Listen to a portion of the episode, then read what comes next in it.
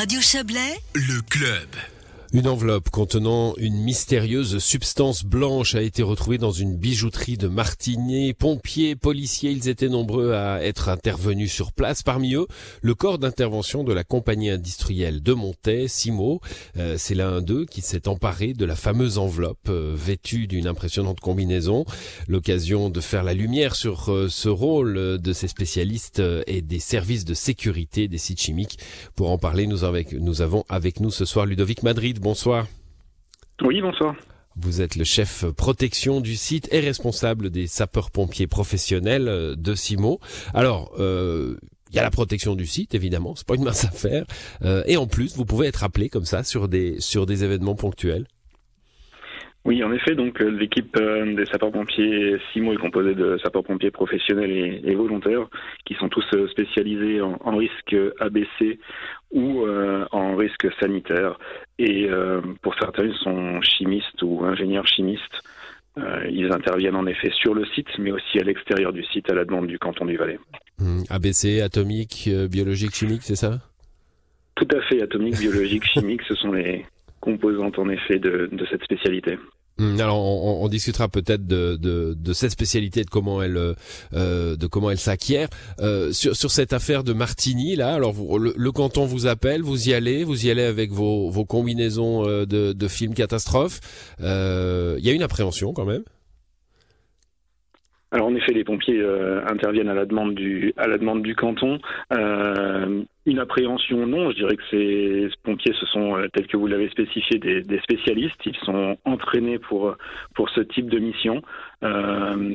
la particularité des pompiers du site chimique de Montée, c'est qu'ils sont au quotidien sur un site chimique, donc ils sont vraiment entraînés à ces missions et habitués à être au contact de ces différentes substances. Ouais, ça veut dire qu'il y a, ouais, il y a, il y a un contact quotidien avec le danger. Hein. Alors le danger, euh, je dirais pas juste danger maîtrisé. Ouais, exactement.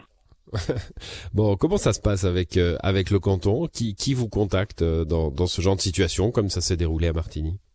Alors c'est la centrale d'engagement euh, cantonale qui qui appelle notre centrale dans notre centrale d'alarme usine et euh, on se met à la disposition des services cantonaux pour intervenir à l'extérieur de notre site. Je parlais de cinéma tout à l'heure, on a tous vu des, des, des, scènes de ce type-là. Euh, vous avez des protocoles très précis, j'imagine. Euh, comment vous pouvez nous, nous, décrire un petit peu comment on intervient dans une, dans une affaire comme ça?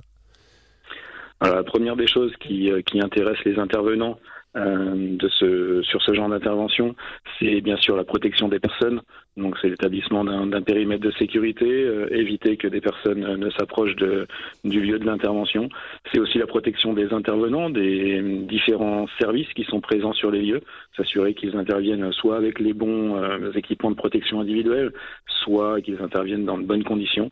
Et puis en dernier, c'est bien sûr de, maîtriser l'environnement, s'assurer que ce type d'accident ou d'incident ait le moins d'impact possible sur l'environnement. Hmm, je veux pas entrer dans le dans le secret de l'intervention, mais enfin, on a tous en mémoire l'anthrax. Hein. Il y a eu une période euh, où il y avait euh, du terrorisme avec de l'anthrax. On, en trouvait. Euh, enfin, ça avait commencé dans les métros, je crois, en, en, Extrême-Orient, et puis pouvait en trouver dans les enveloppes. Hein. C'était très angoissant. Il y a eu un moment comme ça d'angoisse communautaire autour de l'anthrax. vous vous attendiez à quoi avec cette enveloppe?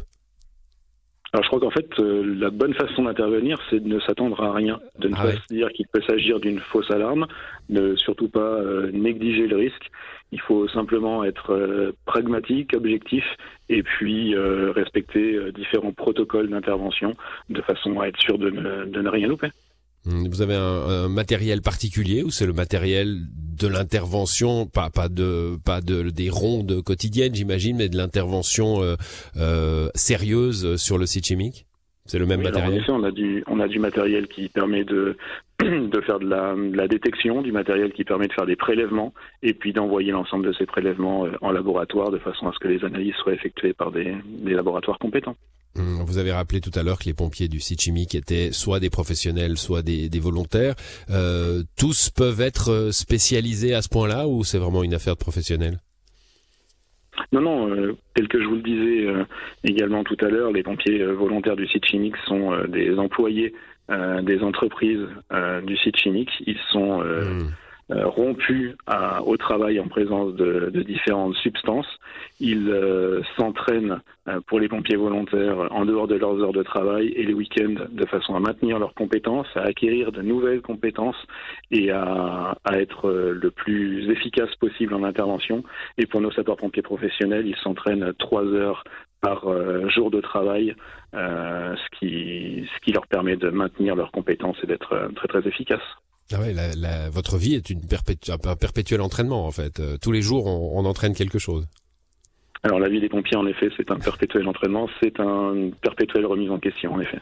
Bon, bah merci en tout cas d'être venu nous l'expliquer, Ludovic Madrid. On vous souhaite une belle soirée. C'est moi qui vous remercie. Très bonne soirée.